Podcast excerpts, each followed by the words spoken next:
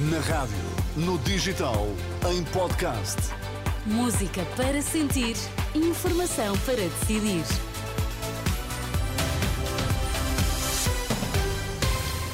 Notícias para ouvir agora na Renascença. Vamos saber quais os títulos em destaque a esta hora. Boa noite. Benfica vence Vizela e vai defrontar Sporting nas meias finais da Taça de Portugal. Governo aprova pacote de medidas para reduzir consumos de gás de água no Algarve.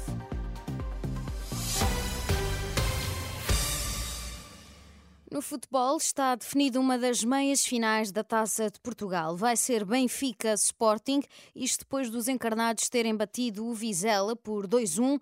O jogo só não foi mais fácil porque não conseguiram marcar mais, explica o treinador dos encarnados, Roger Schmidt.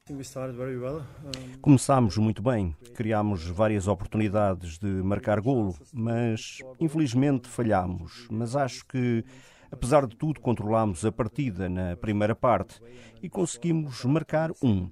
Na segunda parte, marcámos o segundo e parecia que o jogo estava resolvido. Mas às vezes é assim: o adversário teve uma oportunidade e marcou. E a partir daí a partida ficou renhida. Eles deram tudo e tivemos de lutar para ganhar o jogo. Mas o importante é vencer e merecemos ganhar e estou contente.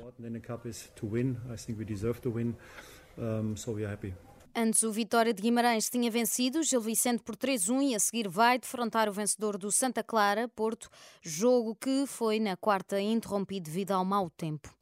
Foi aprovado um pacote de medidas imediatas de caráter temporário para reduzir os consumos e racionar o gasto de água no Algarve.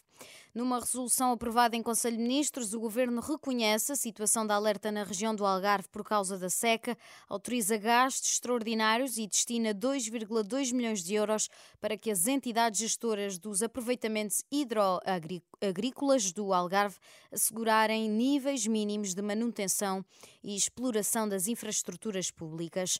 Em comunicado, o Governo diz que estas medidas visam ultrapassar as necessidades essenciais da época do verão e terminar o ano 2024 com reservas para 2025. Na mesma reunião foram também aprovados apoios no montante de 320 milhões de euros para o setor agrícola, uma verba que visa atenuar os efeitos suportados pelo setor em consequência da situação da seca e da subida dos custos de produção. Ainda assim, os agricultores do Algarve não estão satisfeitos, em especial no Sotavento, entre Faro e Vila Real de Santo António, onde os cortes no abastecimento são muito superiores aos 25% anunciados pelo Ministro do Ambiente para a Agricultura Algarvia. É o que explica Macário Correia, presidente da Associação de Regantes do Sotavento. Os 25% escondem uma realidade diferente. No Sotavento, os cortes são de 50% a 70%, não são de 25%.